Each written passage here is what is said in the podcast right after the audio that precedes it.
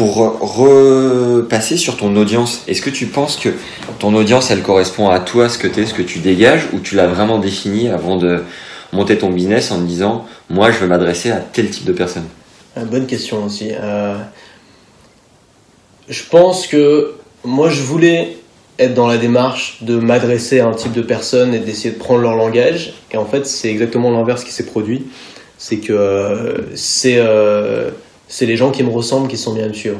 Et je me suis rendu compte en les rencontrant, je fais plusieurs rencontres abonnés, des dîners, des trucs, et je me rends compte qu'en fait, c'est des gens qui ont vraiment la même mentalité que moi. Et je pense que c'est important quand tu fais. J'ai fait beaucoup de vidéos où je, où je, donnais vraiment mon opinion, je donnais pas seulement des techniques. Ouais. Je parlais de moi et ça a filtré. hein. Il y a des gens qui sont partis et des gens qui ont vraiment accroché grâce à ça. Et je pense que c'est peut-être un bon moyen aussi, si tu as des produits à vendre, de t'adresser à une audience qui te ressemble, parce que c'est tellement plus facile, tu vois. Euh, si tu es un mec qui doit vendre des soutiens-gorge, quand même, bon courage pour savoir, euh, tu vois, pour te réussir à te mettre vraiment dans la tête d'une fille qui a envie de tel soutien-gorge, c'est quand même difficile. Ouais. Alors que si tu es un gars qui est, qui est passionné de voiture, qui est passionné de mécano euh, voiture, tu vois, et qui aide les gens à réparer leur voiture, bah tu, tu les connais les mecs tu, ou les filles, tu sais, tu sais quoi leur dire, tu sais qu'est-ce qui va leur donner envie, tu sais quels sont les arguments qui va faire mouche avec eux. Ouais. Donc moi j'ai cet avantage-là qui est que les gens qui me suivent sont me ressemblent beaucoup, ils ont les mêmes envies que moi, ils ont les mêmes leviers émotionnels que moi.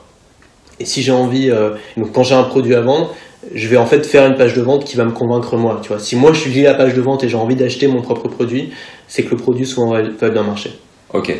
Donc, je suppose que tu conseilles à la personne qui commence à créer son business en ligne de raisonner un peu pareil, de pas forcément prendre une feuille en disant alors mon persona va être blond avec euh, tant d'années au compteur. Ça, ça peut être intéressant. Moi je le fais, tu vois. Tu le fais quand même? Moi je sais que le mec qui me suit, c'est principalement un mec, on va dire dans moyenne euh, 28 ans, euh, qu'il est intéressé par tel ou tel truc. Enfin, toi, tu le fais avec du recul? Oui, c'est vrai. Je l'avais pas à la base, je, je le fais plus tard, oui, ça c'est vrai. Non, c'est pas indispensable. Ouais. C'est tout de marketeurs, d'analystes. euh. Il y a deux types, moi je pense qu'il y a deux types de marketeurs. Il y a les marketeurs qui euh, ont besoin de data, qui sont à l'aise avec la data, avec les données, euh, qui travaillent avec ça, et qui peuvent être très très bons avec ça, avoir d'excellents résultats avec ça. Ouais. Et il y a les entrepreneurs qui sont plutôt à l'instinct, c'est-à-dire qui font des trucs, un peu moi, l'entrepreneur à la Steve Jobs, tu vois, euh, tu vois, il avait aucune idée de savoir que les gens voulaient un grand téléphone avec un écran tactile. Simplement, lui, c'est ce qu'il rêvait, c'est ce dont il rêvait, et il avait cette capacité d'être visionnaire sur le futur.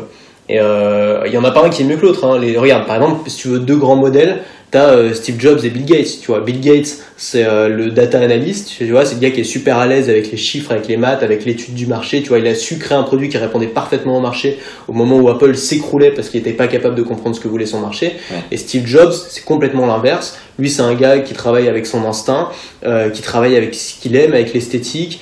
euh, et c'est un gars qui a, qui a eu finalement l'histoire, c'est lui qui a gagné au final parce que Apple est devenu ce qui est devenu Apple. Tu vois, c'est la société la plus grosse en termes de capitalisation boursière. Enfin, c'est énorme Apple. Mais les deux ont eu un succès monumental. Donc il n'y a pas une technique qui fonctionne mieux que l'autre. Moi, je suis plutôt une personnalité à la Steve Jobs. Ça veut pas dire que je suis Steve Jobs, attention. Mais en tout cas, je me retrouve complètement euh, dans sa façon de travailler, dans sa façon d'avoir des idées, où finalement, tu passes pas tant de temps que ça à analyser tes chiffres, analyser tes taux de conversion et tout. Moi, j'en sais rien de ce que c'est mon taux de conversion, tu vois. Mais euh, tu passes plus de temps à essayer de travailler à l'instinct, à faire des trucs que toi, t'aimerais avoir, en fait, si t'étais client. Ça veut dire que euh, t'a- t'auras envie de rester à ton compte, enfin tout seul, tu penses toute ta vie, ou t'aimerais à un moment donné euh, créer une société avec des employés, avec euh, Euh, non, t'entourer je sais pas. Alors, par exemple, ça c'est pas mon truc, tu vois. Je le sais parce que j'ai déjà travaillé en groupe. En école de commerce, on faisait que ça, Ouais. travailler en groupe. Et moi, soit je fais tout, soit je fais rien, mais je sais pas. euh, je suis très individualiste Ouais. dans le sens où je comprends. Enfin, moi-même, je travaille seul. J'ai besoin de me comprendre et tu vois, je peux pas. Il y a des trucs que je peux pas déléguer. Je peux pas déléguer la création de contenu. Euh, même le montage vidéo, c'était quelque chose que j'ai jamais osé le déléguer, tu vois, parce que ça me paraissait. J'avais l'impression que c'était trop personnel. Et euh, de la même manière, je, je travaille pour des individus. C'est-à-dire que j'ai- pas du tout l'esprit de communauté. J'ai déjà essayé, hein, j'ai essayé de faire des forums, des groupes Facebook et tout. Je suis nul là-dedans. Ouais. Je, je sais rien gérer du tout. Euh, même les rencontres abonnés, je sais pas les faire. Si on se retrouve toujours dans un endroit trop petit, machin, c'est pas bien. J'arrive pas. Tu vois, je peux pas dire à tout le monde, allez, venez, tout de suite. Je sais pas faire ça. C'est pas dans ma nature. Ouais. Par contre, là où je suis bon en contrepartie, c'est avec les individus. Euh, je comprends très bien les individus, je fais des produits pour les individus, je travaille pour les individus et je suis moi-même un individu qui travaille seul et ma boîte c'est moi. Ma boîte c'est moi. Alors je peux pas la revendre, ça c'est le problème, mais au moins euh, elle est sur des bases sur lesquelles je fais confiance parce que je me fais confiance à moi-même. Dans. Mais je tiens vraiment encore une fois à dire que ça c'est que moi. hein. Bien sûr. Il y a plein de gens, je sais que Oussama Hamar dit par exemple que si tu veux monter une start-up, Ouais. Il faut pas être tout seul parce que en termes de taux d'échec, quand tu es tout seul, tu es quasiment sûr, statistiquement, tu es quasiment sûr d'échouer. Une start-up, il faut être plusieurs. Mais ce, style de business que j'ai, c'est pour ça que je considère que c'est pas une start-up, même si ça peut scaler, c'est-à-dire que tu peux toucher un, nombre infini de gens, tu peux avoir un chiffre d'affaires qui peut s'étendre à l'infini. Tu regardes des mecs comme Tim Ferriss, ils ont pas une grosse équipe, ils sont presque tout seuls et ils arrivent à, à devenir énormes. Euh, mais, euh, mais je sais que voilà, c'est vraiment deux styles de business différents. Quand tu fais une startup, faut être bon avec une équipe, euh, faut être bon en management, tout ça. Quand tu es tout seul, faut être bon tout seul. Je sais pas, ça paraît con, mais, mais par tout. contre, après, j'ai comme tu dis, j'ai Félix qui bosse avec moi, Ouais. euh, qui, mais voilà, il a des tâches bien Il est précises. sur Paris Il fait justement là où je suis pas bon. Tu vois, il fait le support client, il fait ces trucs-là, la compta, il m'aide, il m'aide pour tout ça. Ouais. Il est pas sur Paris, il est, euh, il est en, je crois qu'il est à Lausanne, il est en Suisse, D'accord. à Lausanne, il me semble. On croit, on est Ouais. pas sûr. Putain, merde, je sais plus. Genève. En tout cas, il est en Suisse, ça c'est sûr, il est suisse. D'accord. Euh, à, à court, moyen, long terme, tu dois évoluer comment?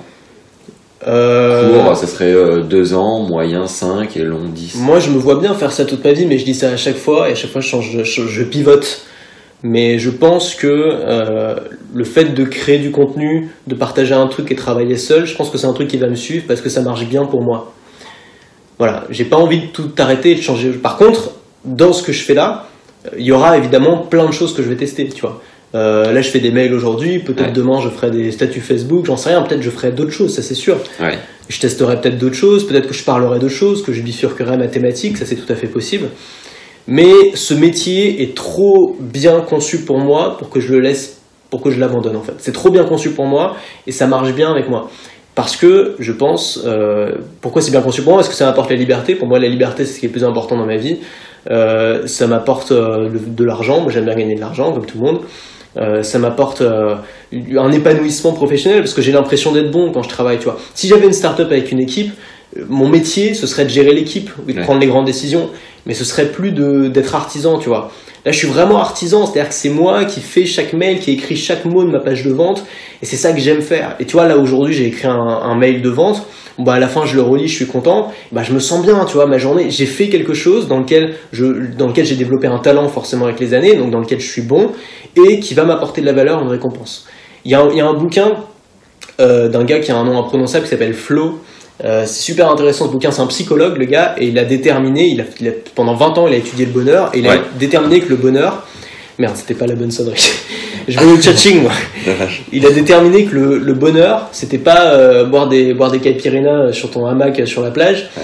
Il a déterminé que le bonheur, c'était euh, faire un travail qui était à la fois exigeant, euh, qui avait un résultat important, qui avait de l'impact, et euh, qui euh, attends, c'était quoi exactement? Qui était exigeant et qui, qui demandait une concentration très intense.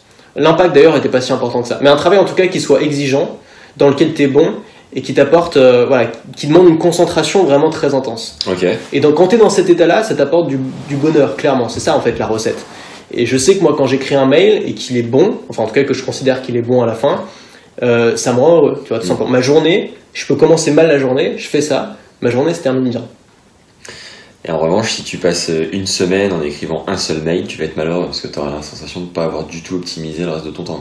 Quoi. Ouais, c'est ça. ouais.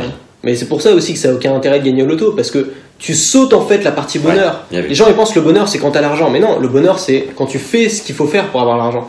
Il est là le bonheur en fait. Et tu sautes, c'est complètement con parce que tu sautes juste la partie bonheur et t'arrives dans la partie problème.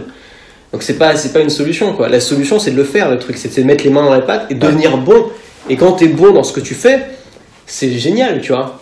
D'ailleurs, je suis en train de euh, reparler de pa- parler du bouquin Flow. Le bouquin Flow, je l'ai pas lu, mais j'en ai entendu parler dans un autre bouquin qui s'appelle, j'adore le titre, qui s'appelle euh, So Good They Can't Igno- Ignore You. Ouais.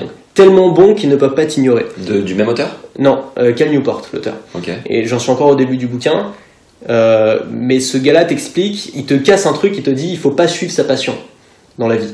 Alors moi je lui dis ça, je me dis merde, putain, il me casse tout mon fonds de commerce. Et en fait, et en fait, il t'explique et il se base justement sur, les tra- sur le travail du gars qui a fait Flow et il t'explique justement que le, le- on n'est pas forcément heureux, on n'est pas forcément plus heureux si on suit sa passion que si on fait quelque chose dans lequel on est bon. Ce qui rend vraiment heureux, c'est pas de faire quelque chose qui nous passionne, c'est de faire quelque chose dans lequel on est bon.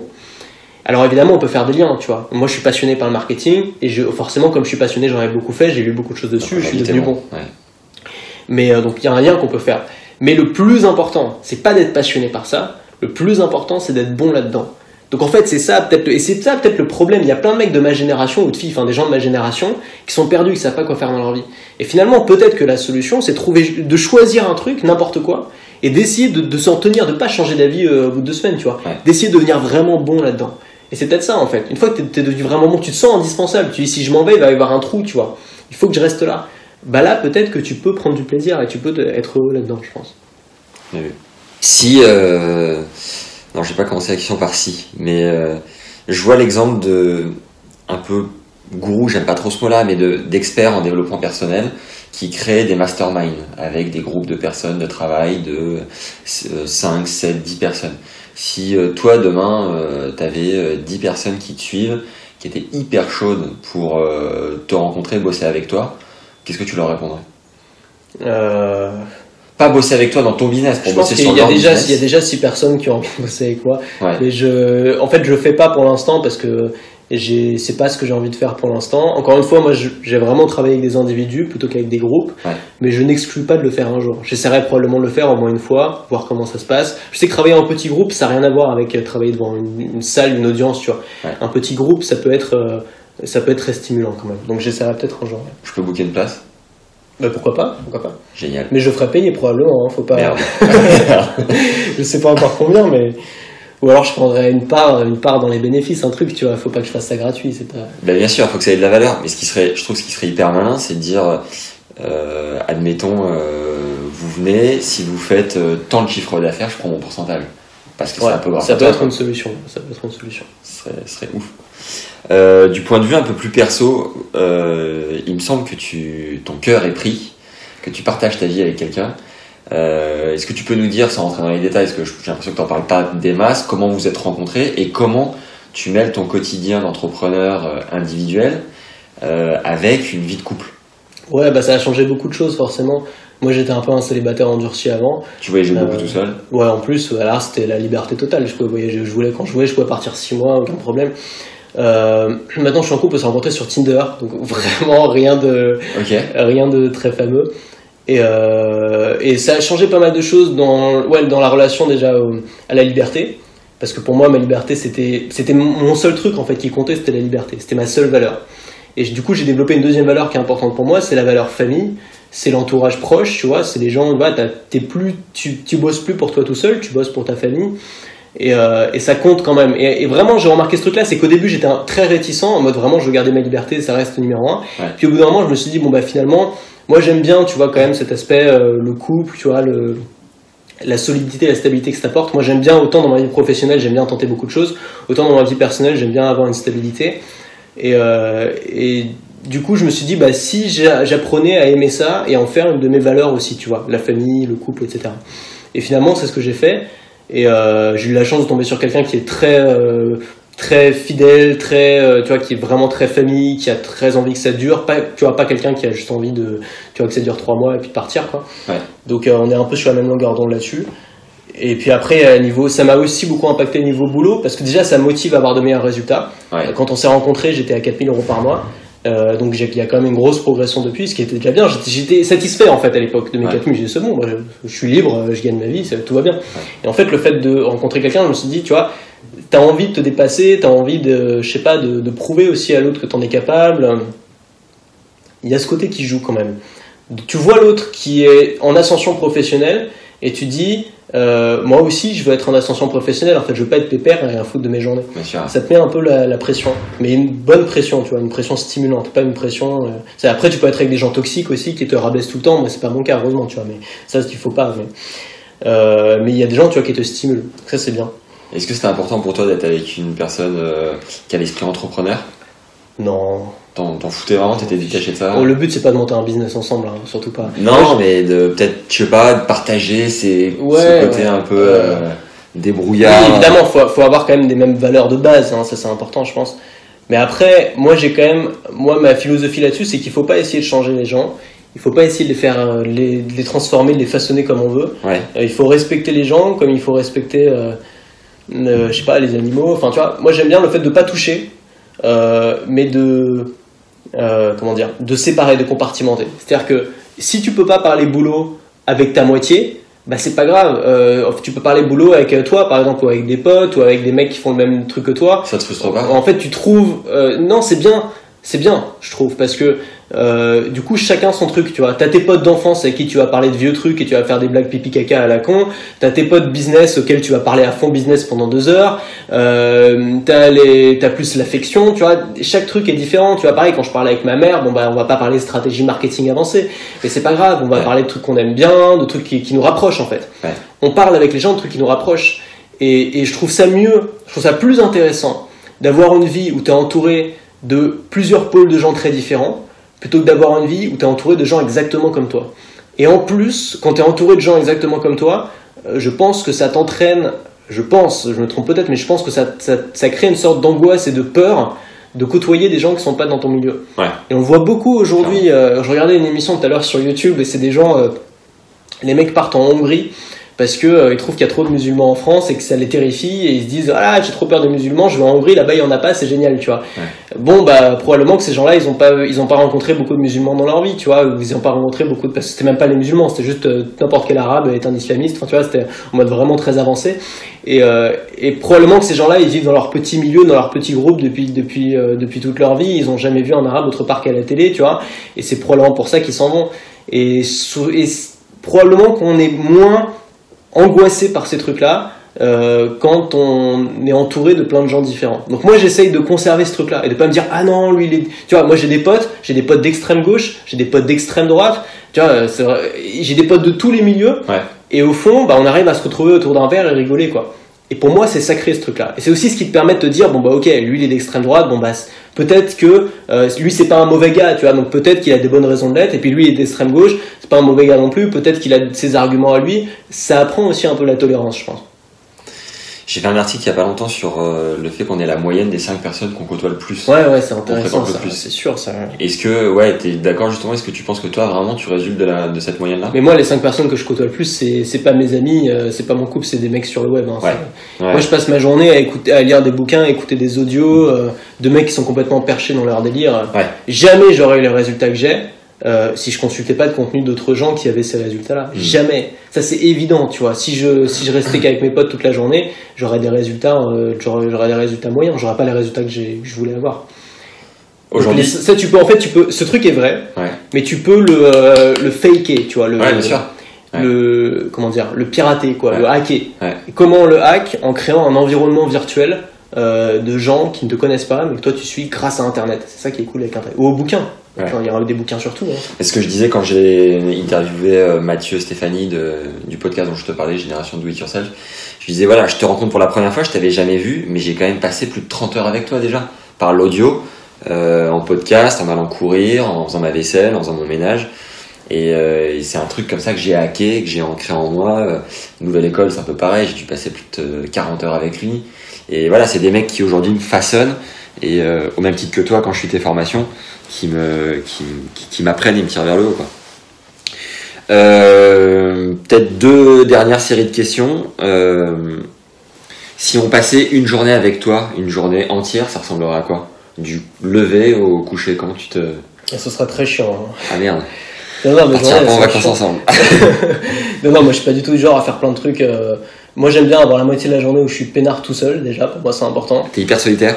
Ouais. Enfin, je sais pas que je suis hyper solitaire, c'est que si je passe une journée entière tout seul, le soir, ça- je vais avoir besoin de voir quelqu'un. Ouais. Euh, mais par contre, le matin, on va dire jusqu'à 13h, il vaut mieux pas me parler parce que je suis de mauvaise humeur, j'ai besoin d'être seul dans mes papiers, dans mes bouquins, dans mes trucs à travailler, il faut que je fasse mon mail et tout. Ouais. Et là, c'est un moment où j'ai vraiment besoin d'être tranquille. Donc de 9h à 13h, tu bosses quoi. Ouais, ça c'est un moment, je prends jamais aucun rendez-vous le matin, je prends jamais rien, enfin c'est impossible de me voir le matin, je réponds pas aux mails, aux messages, aux appels, rien du tout. Après tu manges cru. Après, je mange, pas toujours cru, mais je mange, ouais, j'essaie de manger correctement. Ouais. C'est quoi d'ailleurs ton, enfin, ton positionnement, ton état d'esprit sur la nourriture crue, le régime? Euh, je sais pas, mais après moi je suis plein de trucs, hein, tu sais, je- euh, oui ça a l'air pas mal. Moi j'aime bien un gars qui s'appelle Thierry Casasnovas, bah, c'est un des types qui m'inspire, qui m'a pas mal inspiré, lui c'est sur vraiment l'aspect santé. Ouais. J'aime beaucoup sa, son point de vue, c'est-à-dire qu'il n'est pas en mode médecin où il va trouver un symptôme égal un médicament. Euh, il va être plus en mode euh, tous les symptômes ont à peu près les mêmes origines, qui sont une mauvaise alimentation, un mauvais mode de vie. Et si tu veux changer les symptômes, c'est-à-dire si tu as des migraines, c'est pas en prenant 3 doliprane par jour que tu vas soigner tes migraines. Euh, c'est en changeant radicalement ton, ton, ton mode de vie, ton mode d'alimentation, le stress, l'énergie, le sommeil, tous ces trucs-là. D'accord. Moi j'aime bien sa philosophie à lui, c'est très cohérent. Bon, il a une bonne audience sur internet, c'est Thierry Casasnovas, si ça intéresse. A encore quelqu'un qui nous écoute après des heures et des heures, Des jours. les derniers qui se sont endormis, qui se réveillent au milieu, là, je sais pas. Allô tu sais, on dirait qu'on fait un, un challenge 24 heures non-stop. tu sais. Il en a marre, il veut se barrer, on peut plus. non, ça va, en plus, ça va. Moi j'aime bien parler, donc. euh, C'est eux qui en ont marre. Moi j'ai pitié pour eux, tu vois. Moi je suis pas sûr, parce que j'ai regardé. euh, J'ai littéralement écrasé l'oreille du prochain, quoi. Je suis désolé. T'as oublié qu'il y avait un chien. Non, mais tout à l'heure en déjeunant, tu vois, en, en préparant euh, la, à manger, j'ai écouté une, de tes, une, une interview d'un gars qui t'avait interviewé, un étranger d'ailleurs. Euh, ça a duré un peu plus d'une heure et je l'ai pas vu passer parce que j'ai cuisiné, j'ai déjeuné, Oui, j'ai pris mon café et je n'ai pas vu le temps passer. Il faut qu'ils euh, fassent leur vie, faites, euh, faites-vous à bouffer, euh, prenez Voilà. un bon bain chaud. Fais des travaux, euh, Fais des re- repeins travaux. tes volets, fais quelque chose. Ah. Bon, écoute, c'est quoi Je vais me mettre en mode silencieux. Ouais. Parce que c'est pas du tout ce que, ce que je voulais. Euh, donc voilà, après tu déjeunes et l'après-midi est dédié à quoi? Euh, L'après-midi, généralement, j'ai ma liste de tâches avec tous les trucs chiants. Ah ouais, Euh, en tu ce fais moment, je passe en mode silencieux, je comprends pas. C'est le dernier iPhone, il déconne. Attends, ah bah non, faut que je mette en mode avion, ça je suis sûr de pas être dérangé. Euh, Qu'est-ce qu'on disait? L'après-midi, t'as une to-do que tu suis? L'après-midi, euh, ouais, j'ai une to-do avec tous les trucs chiants. En fait, Euh, genre, il y a toujours des mails au comptable auxquels il faut répondre, des trucs de, je sais pas, lancement, je change la domiciliation de ma boîte, donc faut mettre une nouvelle adresse dans tous les services en ligne que j'utilise, Ok. ce genre de choses en fait. En fait, tu penses tu vas t'en débarrasser un jour, et en fait, jamais tu t'en débarrasses.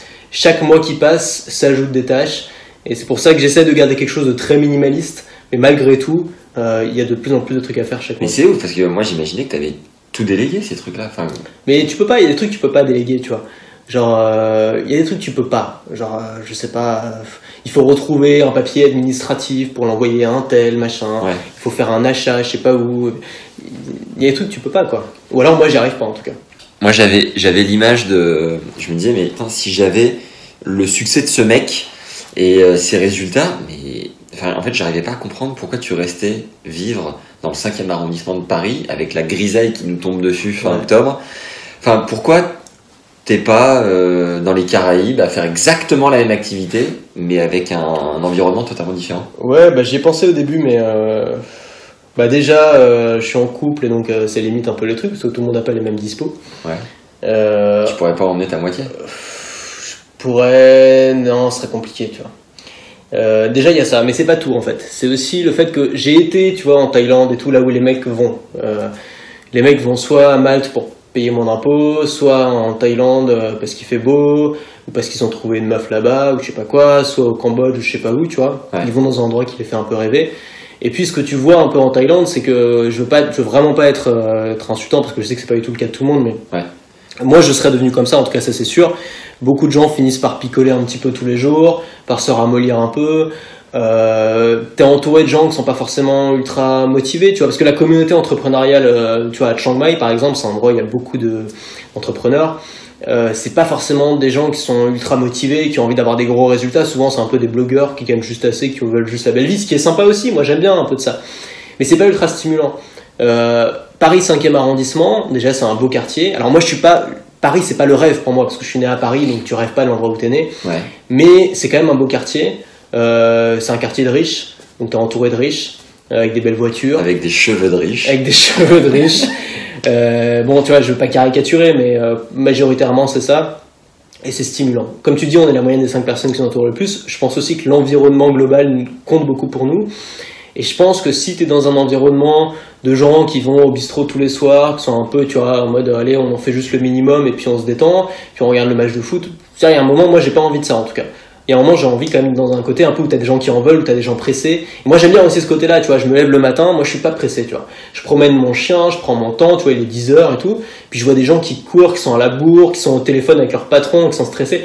Et moi, j'aime bien, euh, tu vois, je suis un peu, euh, c'est un peu bizarre de dire ça, mais tu vois, je suis un peu le genre de type à trouver son bonheur dans le, dans le, dans la dépression des autres. Tu vois. c'est horrible de dire ça, c'est pas, du, pas du tout comme ça que je voulais le dire, mais en gros, si je suis en face de quelqu'un euh, qui est euh, hyper content, moi je vais dire putain, euh, il est super content. Moi, ma vie c'est de la merde, je suis pas du tout content comme ça, tu vois. Et par contre, si je vois des gens qui sont tous un peu stressés, qui ont leurs problèmes et tout, je me dis putain, quand même, j'ai vraiment une belle vie, j'ai quand même vraiment de la chance, je suis quand même vraiment privilégié. Et ça, ça joue quand même pour moi. Tu disais que Paris, c'est pas forcément le rêve pour toi. Ce serait quoi ton, tes rêves, justement, ta vie de rêve euh, Je sais pas, moi j'aime bien quand même les grandes villes, tu vois. J'aime beaucoup New York. New York, c'est Paris en pire, tu vois. Que les gens ils sont encore plus pressés, ils gagnent encore plus d'argent, euh, ils sont encore plus, euh, ils ont encore plus de problèmes, tu vois. c'est encore plus gris l'hiver. Euh, j'aime bien, moi, c'est stimulant en fait. Tu vois, tu vas courir à Central Park, tu te fais doubler par les petites mamies, quoi. Tu vois, c'est stimulant. Les gens, ils ont faim là-bas, tu vois. Ils en veulent. Et moi j'aime bien ça. Je sais qu'on n'aime pas trop ça, mais moi j'aime bien, tu vois, les gens qui ont faim, qui en veulent, même si ça n'a rien à voir avec moi. Les mecs sont dans la finance, tu vois, rien à voir avec moi. Moi j'ai pas du tout envie de faire ça. Mais le fait de voir des gens qui ont faim, qui en veulent, qui veulent gagner, tu vois, qui sont des loups, moi ça me, c'est un peu contagieux pour moi. Donc j'aime bien New York aussi. Après, j'ai aussi une fascination pour euh, l'Asie du Sud-Est parce que mon premier voyage où j'ai commencé à vraiment vivre de ce que je faisais, c'était là-bas. Du coup, il y, a un attachement émotionnel qui est énorme.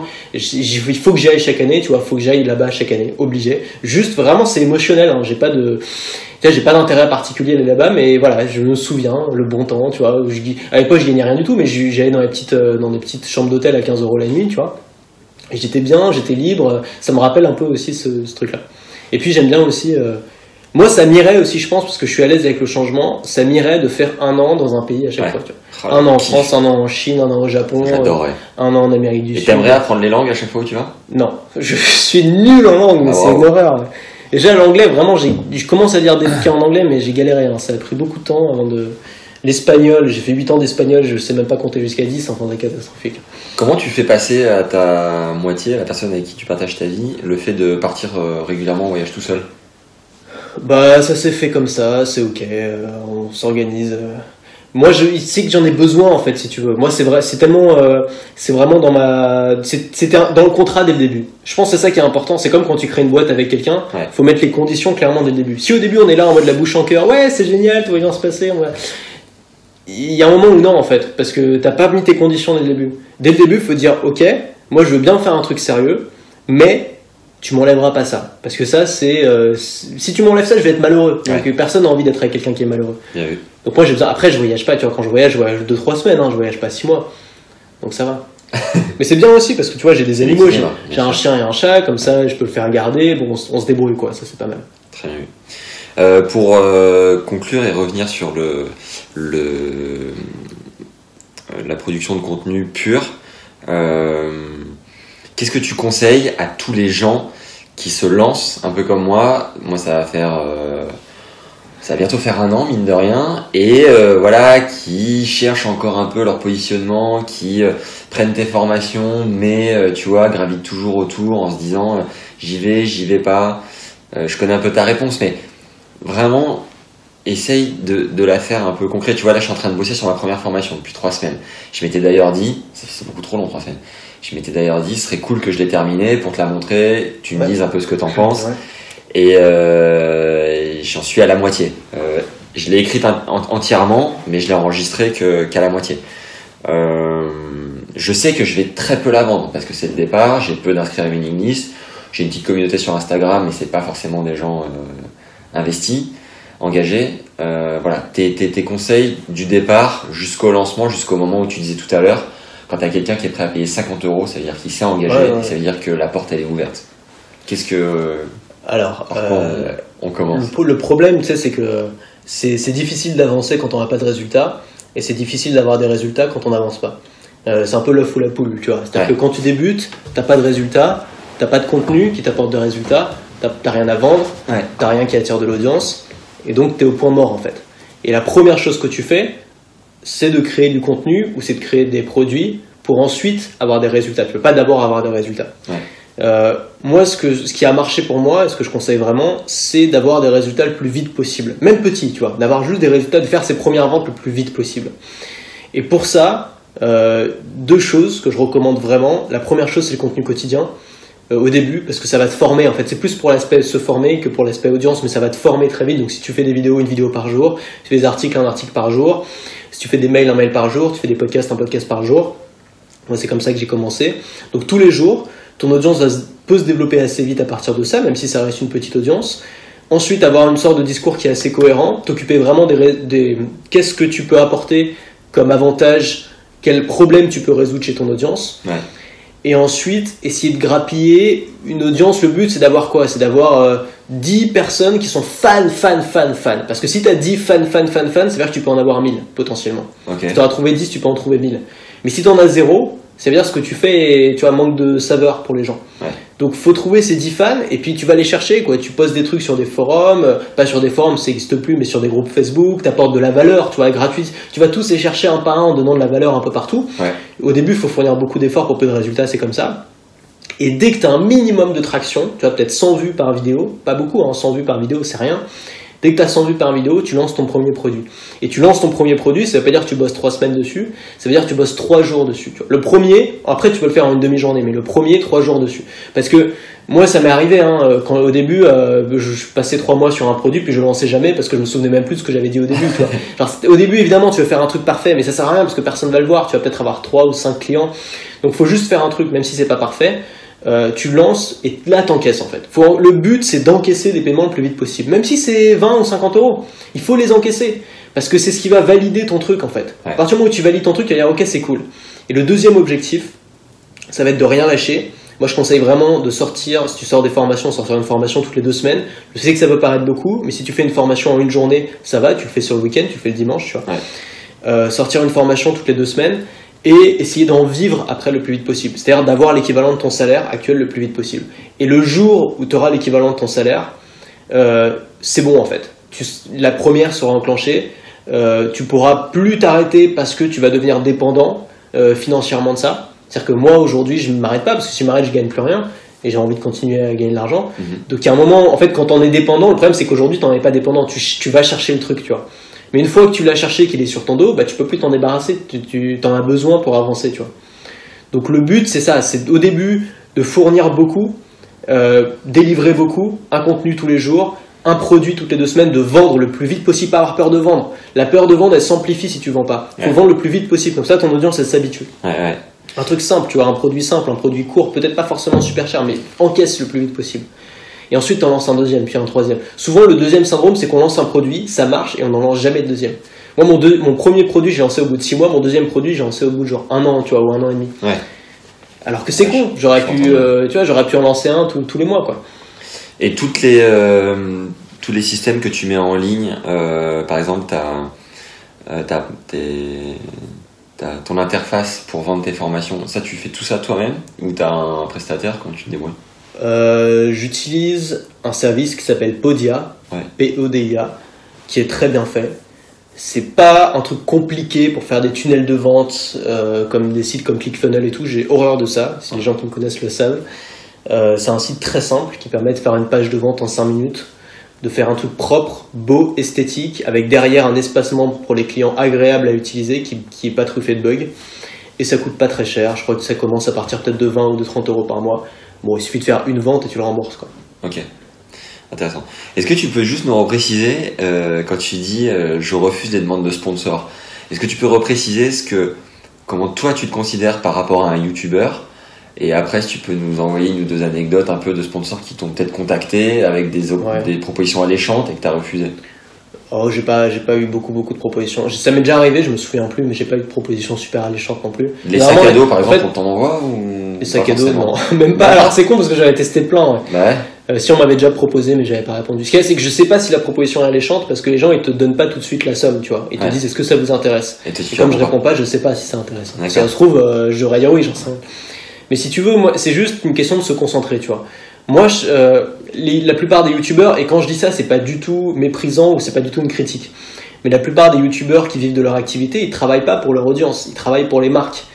Parce que c'est les marques qui leur payent le loyer, tu vois, c'est logique. Euh, tu, tu, tu fais des placements de produits, tu présentes des marques, euh, même s'il y a une audience devant, c'est pas pour cette audience que tu travailles, c'est pour les marques.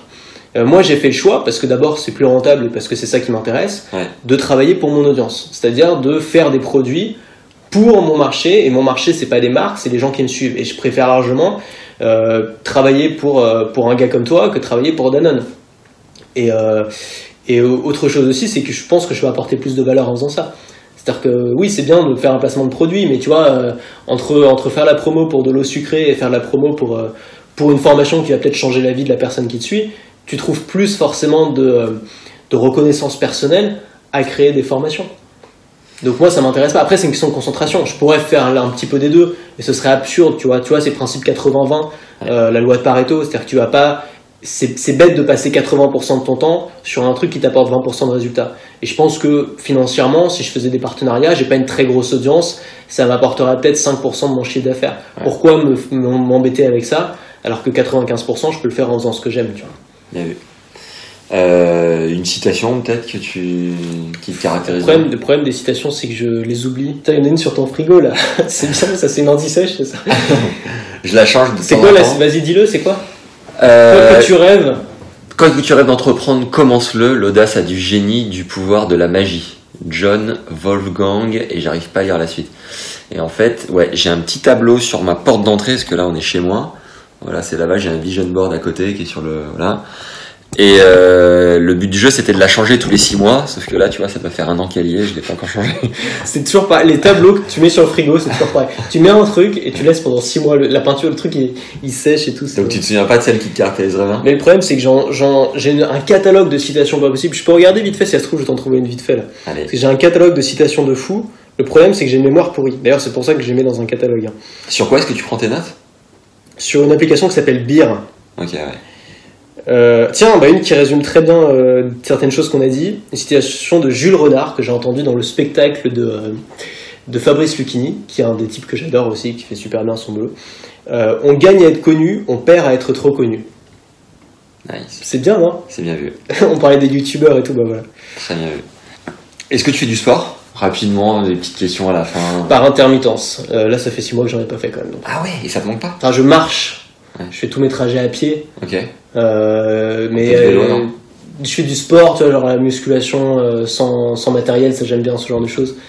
Mais par intermittence. Là, je suis occupé. Quand je suis occupé par un truc, j'arrête. Il faut que je le D'accord. relève. Ok. Euh, des tricks, de, des hacks de productivité au quotidien, des trucs que tu as mis un peu automatisés dans, ton, Euh, dans ta un- journée euh, qui peuvent aider tout le monde. Ouais, un truc important, on vient d'en parler, c'est ma, c'est mon ma liste, euh, ma liste de choses. c'est le mec qui en peut plus, ça fait deux heures qu'il. Non, c'est mes mon ma base de données personnelle. J'appelle mon Google personnel. Ouais. Euh, avec l'application Beer, j'avais fait toute une formation là-dessus d'ailleurs qui avait bien marché. La prise de notes intelligente. C'est ça, ouais. Ouais. Et j'ai une application qui s'appelle Beer, qui est disponible sur tous mes, sur mon Mac, sur mon iPhone et tout, euh, sur laquelle je, je note tout. Je note toutes les idées, tout ce que je lis dans les bouquins, toutes les citations. Vraiment, je note tout. Je les catégorise par tag. Ouais. Par exemple, euh, j'ai des tags pour chaque auteur. Donc, je peux avoir, par exemple, si je cherche le tag citation euh, suivi de Steve Jobs, je vais avoir toutes les citations de Steve Jobs. Ou si je tape le tag citation suivi du tag vente, je vais avoir toutes les citations sur la vente, etc. Donc, je peux super facilement retrouver des trucs. Et ça, c'est génial quand tu es créateur de contenu, parce que dès que t'as pas l'idée, tu l'ouvres, tu regardes une des notes que tu as prises récemment, tu trouves une idée. Euh, si tu veux faire une formation, par exemple, tu veux faire, ça c'est génial, tu veux faire une formation, je sais pas, sur, euh, sur l'email marketing, tu vois, c'est une de mes thématiques, bah, je vais directement aller dans le tag email marketing, j'ai une trentaine de notes là-dessus, et j'ai déjà directement le plan de ma formation, j'ai rien de plus à faire. Et, euh, et je crois pas que ce soit une bonne idée de surligner dans des bouquins. Ouais. Parce que je l'ai fait pendant des années et en fait on revient jamais dessus généralement. Tu vois, jamais tu rouvres un bouquin en disant tiens, je regarde tous mes surlignages. Ça n'arrive pas. Et le fait de prendre des notes, euh, ça te permet de retrouver les choses au bon moment quand on a besoin. Donc ça c'est c'est un truc qui a changé ma vie, hein, littéralement. Nice. Bien vu. En tout cas mon boulot, ma vie pro. Ok. Si tu avais une télécommande, une dernière question, et que tu devais revivre un des meilleurs moments de ton parcours entrepreneurial, ce serait quoi? Euh, c'est. Oh là là, ces questions-là. Euh, Peut-être euh, le début, c'est toujours pareil, tu vois. Moi, je me souviens de moments où j'étais en Asie du Sud-Est tout seul, aux Philippines. Personne savait où j'étais, personne m'embêtait. J'avais, je gagnais pas grand-chose, tu vois, mais j'étais, j'étais libre. Ouais. De, des moments, tu vois, où j'étais, voilà, j'étais dans le bus avec que des, que des Philippins euh, partout. euh, à écouter un podcast intéressant ou à écouter de la musique, à regarder le paysage qui défile en me disant je suis en train de démarrer une nouvelle vie. C'est des moments forcément qui ont un impact émotionnel assez fort chez moi. Et, euh, et évidemment, tu le revis moins aujourd'hui. C'est-à-dire que même quand tu passes un grand palier dans ton activité, tu te dis pas euh, ma vie est en train de changer parce que le plus gros a déjà été fait en fait. Ma vie elle a déjà tellement changé Ouais. depuis que j'ai 18 ans que j'ai l'impression que je revivrai plus un, un tel changement. Euh, Tu vois, ça peut toujours être cool et s'améliorer, il y a des projets sympas. Mais tu vois, l'idée de te dire pour la première fois, je travaillerai plus jamais pour un patron et à partir d'aujourd'hui, je suis libre, je vais vivre dans le pays que je veux, euh, je, fais ce que je veux, j'ai de compte à rendre à personne. C'est quand même une idée qui, qui est tellement agréable à avoir, qui est tellement, tu vois, t'as des papillons dans le ventre, c'est génial, c'est mieux que tomber amoureux, quoi, c'est un truc de dingue. Et cette idée-là, bah forcément, une fois que tu la vis euh, depuis trois ans et que ça devient la norme, bah tu te dis plus chaque jour, alors tu te dis j'ai une vie géniale, mais t'as plus cette excitation en fait que t'as au début.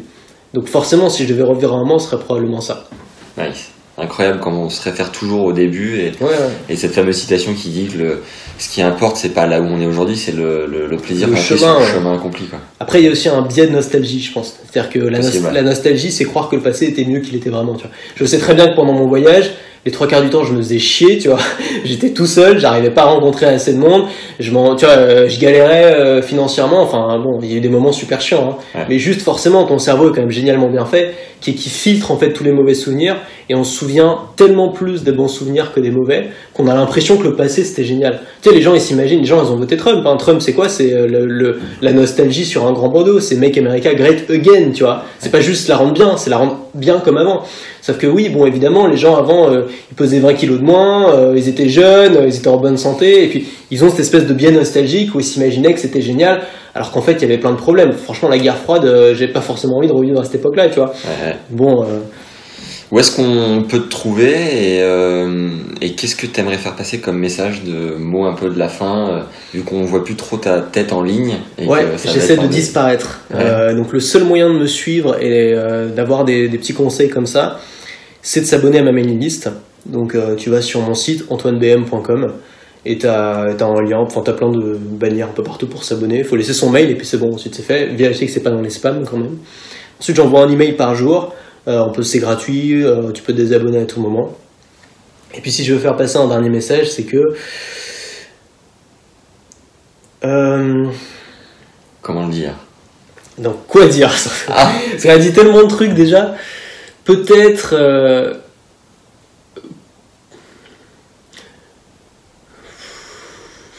Mieux vendre, mieux se vendre, mieux mieux se vendre ses idées, je sais pas. Comme j'ai l'impression que tu rattaches vraiment tous les tous les domaines à la vente. Ouais, Parce la vente tu- c'est tout, c'est la, c'est la vie. hein. Bah ouais, tu peux euh, vendre pense- du pain, tu peux vendre oui. des serrures, tu peux vendre des Mais coachings même, en séduction. quoi que tu fasses, tu te vends. hein. Si tu, je sais pas, tu bosses pour une association hum- humanitaire, d'abord faut te faire embaucher, donc faut, faut te vendre toi. Ouais. Ensuite, faut convaincre, t'as des tas de gens à convaincre, t'as à convaincre les banques de te prêter de l'argent, t'as à convaincre les donateurs d'en donner, t'as à convaincre les gens de bien vouloir accepter l'aide. Enfin, tout n'est que persuasion. Et en fait, la persuasion, c'est comme un, un super pouvoir euh, qui est présent dans la société. Et euh, il y a que deux types de personnes. Il y a des gens qui ont ce super pouvoir, des gens qui l'ont pas. Et les gens qui l'ont pas peuvent l'avoir parce que ça s'apprend. Ça qui est cool, c'est que c'est pas comme voler, tu vois. C'est un truc qui s'apprend. Ouais. Le problème, c'est que beaucoup de gens l'ont pas. Et pour se justifier le fait qu'ils l'ont pas et qu'ils sont pas bons là-dedans, ils portent un jugement éthique dessus. Beaucoup de gens te disent ah c'est pas bien, c'est de la manipulation. Mais en vrai, tu vois, euh, les enfants de 3 ans l'utilisent pour convaincre leur mère de leur acheter un pain au chocolat. C'est tellement humain, il n'y a rien de plus humain que ça. Donc c'est comme dire, dire que la persuasion c'est malsain, c'est comme dire que l'homme ou l'être humain est malsain. Euh, évidemment, il y a un côté malsain, évidemment, c'est un outil puissant, et comme tout outil puissant, on peut l'utiliser pour faire du bien comme du mal, tu vois. Euh, mais c'est tellement indispensable dans la vie, ça peut tellement te changer la vie, c'est ce qui te permet d'avoir ce que tu veux dans la vie, quoi que ce soit, pas forcément si tu es entrepreneur et si tu vends des produits, si tu veux avoir une grande carrière, si tu veux devenir président, si tu veux devenir ministre, si tu veux devenir euh, euh, n'importe quoi, si tu veux même faire un truc simple mais réussir dans ce truc-là, il y a un moment où tu vas avoir besoin de vendre ton idée, Mhm. de vendre ton produit, de te vendre toi-même, de convaincre quelqu'un. Ça, c'est c'est un pouvoir magique. Et donc, euh, il n'y a pas les, les, les, gens, les gens bien qui vendent pas et les méchants qui vendent. Il y a juste les gens qui savent vendre et les gens qui savent pas vendre, c'est tout. Et aujourd'hui, tu as le choix tu peux décider d'apprendre ça. Et si tu décides d'apprendre cette compétence, ça probablement la compétence qui va être le plus utile de toute ta vie, parce que même le jour où les, où les robots auront remplacé tous nos, tous nos jobs, la persuasion sera, sera toujours utile. Même le jour où Facebook n'existera plus, ou les blogs, ou l'email n'existera plus peut-être, la persuasion, la vente sera toujours utile. Même si une guerre nucléaire, bah, il faudra bien des gens pour vendre et acheter du pain. Euh, donc c'est une compétence qui est complètement universelle. Euh, et, et ce qui est génial, c'est qu'il y a plein de bouquins fascinants qui ont été écrits là-dessus, sur le copywriting, sur la persuasion, qui ont été écrits il y a très longtemps, dans les années 60, 70. Euh, tu vas voir des mecs comme Gary Albert, euh, des mecs comme Gary Bencivenga, enfin il y en a plein, faut se renseigner en fait. Tu vas chercher des bouquins sur la vente sur Amazon. Et voilà. Et ça n'a pas changé. Voilà, c'est des bouquins qui ont été écrits dans les années 70. Les conseils sont toujours aussi actuels aujourd'hui. Et le, le secret, c'est pas d'avoir un plan d'attaque sur Facebook euh, en 17 étapes ou je ne sais quoi. Le secret, c'est de savoir convaincre. C'est tout. Les bonnes personnes, bien sûr, parce qu'on ne va pas convaincre tout le monde. hein. Il y a la moitié des gens qui ont regardé ces vidéos qui ont probablement me détesté. Et c'est ok, c'est pas grave, parce que le but, c'est que l'autre moitié m'adore et aille s'abonner à mes mails. Tu vois. Yes, vous avez compris. Et par ailleurs, au mien. Euh, Et tiens, ah bah tu fais des mails aussi? Je fais des mails depuis euh, 15 jours à peu près. Bah Ouais. oui, bah faut, faut faire, faut persuader un peu. Faut, faut, faut que les gens s'abonnent à tes mails, je trouve que c'est super. Absolument. Rendez-vous sur maximia.com pour s'abonner à ma liste et télécharger mon bonus. Voilà. Ah On sait pas ce que c'est, du coup c'est le mystère. Alors le bonus, euh, tu fais bien de me demander d'ailleurs, parce Non mais ça peut être bien aussi. Ouais. Mon bonus, vous ne saurez que si vous vous inscrivez. Tu vois. ah putain, il joue sur le mystère. D'ailleurs, euh, je vais vous dire ce que c'est mon bonus, mais juste après, il y a un truc euh, pendant l'interview auquel j'ai pensé que j'ai jamais fait, c'est qu'on échange de micro Ouais. et que pendant euh, trois minutes ou euh, trois questions, tu, on échange les rôles. C'est toi qui Ouais, me poses ok, trois ouais. questions, mais un peu de la manière dont je te les ai posées, pour que j'ai comme un effet miroir. Ok. Tu vois, tu, Ça tu m'as, tu m'as inspiré. en fait. Mais j'ai pas préparé de questions par contre. Ah mais il y a rien à préparer. Moi j'avais préparé des trucs, mais j'ai quasiment pas suivi mon plan quoi. Donc ça c'est anecdotique, hein, de changer le micro, on s'en fout un peu. C'est juste euh, symbolique pour montrer Ça que va juste euh, faire, te faire galérer au montage. non, je plaisante. je sais même pas en fait. Euh, alors, les questions. Peut-être sur le bonus du coup la première. Ouais, le bonus. Ah, c'est quoi ton bonus? Alors mon bonus c'est 10 clés pour apprendre à faire des rencontres naturellement. Euh, en fait j'ai fait deux ans de coaching en séduction pour une entreprise que je ne citerai pas mais qui marche très bien. Et euh, j'ai coaché des dizaines et des dizaines de mecs, plusieurs centaines de mecs même, à prendre leur courage à un moment donné et à être capable d'aller dans la rue et d'aborder n'importe quel type de personne, que ce soit des hommes, des femmes, euh, des jeunes, des vieilles, des plus ou moins jolies. Le but du jeu, c'était vraiment de prendre sa vie en main à un moment donné, de se bouger, d'être capable de créer la rencontre. Le, le problème, il était venu du principe que on est dans une grande ville, on peut euh, un peu s'effacer et s'oublier entre son boulot, ses activités, ses amis, qui sont pas forcément dans cet état d'esprit. Et à la fin de la semaine, on peut se dire putain, euh, ma vie se déroule et je n'arrive toujours pas à faire des rencontres. Donc moi, j'avais envie de donner cette impulsion, j'avais envie de donner cette, euh, cet élan pour que euh, Monsieur, Madame, tout le monde arrive à un moment donné à se connecter à des gens qui t'inspirent et à te et voilà et à créer la relation pour potentiellement euh, sortir avec plus de gens, te faire plus d'amoureux et potentiellement te faire également plus d'amis. Voilà. C'est qui, du coup, ton audience cible? Le Mon- gars qui a le plus besoin de tes conseils? Alors ça peut être des hommes et des femmes, ça va être euh, des personnes qui globalement ont envie de plus rayonner, de plus se connecter aux autres. C'est quoi leur douleur? Leur douleur, euh, c'est de sentir qu'elles sont trop enfermées euh, dans un carcan, dans un mode de pensée qui est pas forcément le leur. Moi, je raisonne sur. C'est-à-dire Pardon C'est-à-dire Non, vas-y, je t'écoute. ben, je raisonne sur ce que j'ai pu ressentir à un moment donné, c'est que je devais attendre le week-end euh, pour voir mes potes, boire des coups, potentiellement se désinhiber et potentiellement draguer. Donc là, c'est beaucoup de potentiellement. Euh, sauf qu'à un moment, je leur ai dit, écoutez les gars, on, on est tous un peu séducteurs dans l'âme, mais on a tous besoin de ces conditions réunies pour faire des rencontres. Alors qu'on est dans une ville hyper grande, euh, j'ai passé mon adolescence dans des clubs med, tu sais, les clubs méditerranéens, Ouais. c'est le meilleur moyen pour faire des rencontres parce que tu fais du sport, le soir tu sors, tu es dans un vase clos et quand tu rentres, tu as 15 nouveaux potes, quoi, tu vois. Et ben, au bout d'un moment sur Paris, je me suis dit, mais Paris, en fait, c'est un grand club med. Et il suffit de surfer sur toutes ces personnes qui rentrent et qui sortent dans ta vie pour avoir ce, ce pouvoir de te connecter à elles et faire de meilleures rencontres. Et grâce à ça, euh, avoir pris mon courage, tu vois, je, je repense à cette soirée où on était trois, on buvait des bières, Et euh, et il y avait ces trois nanas à côté de nous à 2h du mat qui n'attendaient qu'une chose, c'était qu'on allait les voir. Sauf que personne n'a- franchi le pas. Je suis rentré chez moi et je me suis dit, je m'interdis de continuer de, de, re- de refaire cette soirée parce que je le regrettais. Des jours après, je le regrettais. Et je me disais, putain, je suis célibataire et j'arrive pas à faire de nouvelles rencontres et c'est à cause de cet état d'esprit, tu vois. Et, euh, Et, et- si tu peux me donner un exemple, moi je rencontre jamais personne. ouais, Euh, comment je fais Je sais pas, je me balade dans la rue. Comment je fais pour rencontrer quelqu'un? Ça Pas forcément quand je me balade dans la rue, mais Ça m'est arrivé plusieurs fois. J'ai eu euh, deux trois copines grâce à ça, mais des nanas euh, incroyables parce que je les ai choisies. Euh, Il y en a une qui me vient spontanément. C'était en sortant d'un brunch. J'en étais 12 à table et euh, on sort du resto et sur le trottoir d'en face, il y a cette nana, mais tel un ange avec un halo autour d'elle, mais une bombe incroyable. Et je me dis, tu vois là, mon, mon ventre se retourne. Et ça, pour moi, c'est signe qu'il faut y aller. C'est quand tes tripes Se, sont saisies et que tu dis non, putain, je peux pas parce que c'est trop impressionnant. Et bah, au contraire, moi, c'est à ce moment-là où je me dis, il faut absolument que j'aille. J'ai laissé la personne partir. Il y a mon groupe de potes qui est parti dans l'autre sens et je me suis dit, surtout, je leur dis pas parce que sinon, ils vont me foutre la pression. J'y suis allé tout seul. Je l'ai rattrapé. J'y suis allé, je me suis mis à sa hauteur et je lui ai dit, voilà, écoute, je sors du resto, je t'ai vu passer. Euh, j'ai bien aimé ton style. Euh, J'avais le cœur qui battait à 12 000 parce que la personne m'impressionnait vachement. Sauf qu'au bout de 30 secondes, bah, tu te rends compte qu'elle est comme toi, elle est humaine. Donc ton rythme cardiaque euh, descend. Et en fait, si la personne est intéressée, donc si elle est dans un rythme de vie où elle cherche à faire des rencontres, elle va t'ouvrir les portes. Ouais. Elle va te dérouler le tapis rouge. Il y a des filles qui m'ont dragué, enfin qui m'ont dragué- qui m'ont fait la même chose quand j'étais en voyage. Et moi, je leur ai déroulé le tapis rouge parce Ouais. que j'étais tout seul, donc j'avais envie de faire des rencontres. t'as dit un truc qui est super intéressant, c'est t'as dit les, les bonnes rencontres, c'est les rencontres qu'on choisit. Et, euh, et ça, j'avais jamais entendu ça, mais c'est peut-être finalement euh, le meilleur argument que tu peux donner aux gens qui te suivent. Ouais. Pour te suivre, tu dis, moi, jusque-là, la plupart des rencontres que vous avez fait, c'est des rencontres par défaut. C'est des gens qui sont venus vers vous, donc forcément, ça va pas forcément être les meilleurs, ou c'est des gens que vous, vous étiez dans la même classe à côté, donc vous êtes obligé de vous parler. Ouais. C'est des rencontres par défaut, et souvent, c'est des rencontres plutôt médiocres. Et moi, ce que je peux vous proposer, c'est euh, des rencontres choisies. Et avec moi, je vais vous apprendre à faire des rencontres choisies. C'est-à-dire des gens, la fille la plus belle que vous allez croiser euh, ce mois-ci.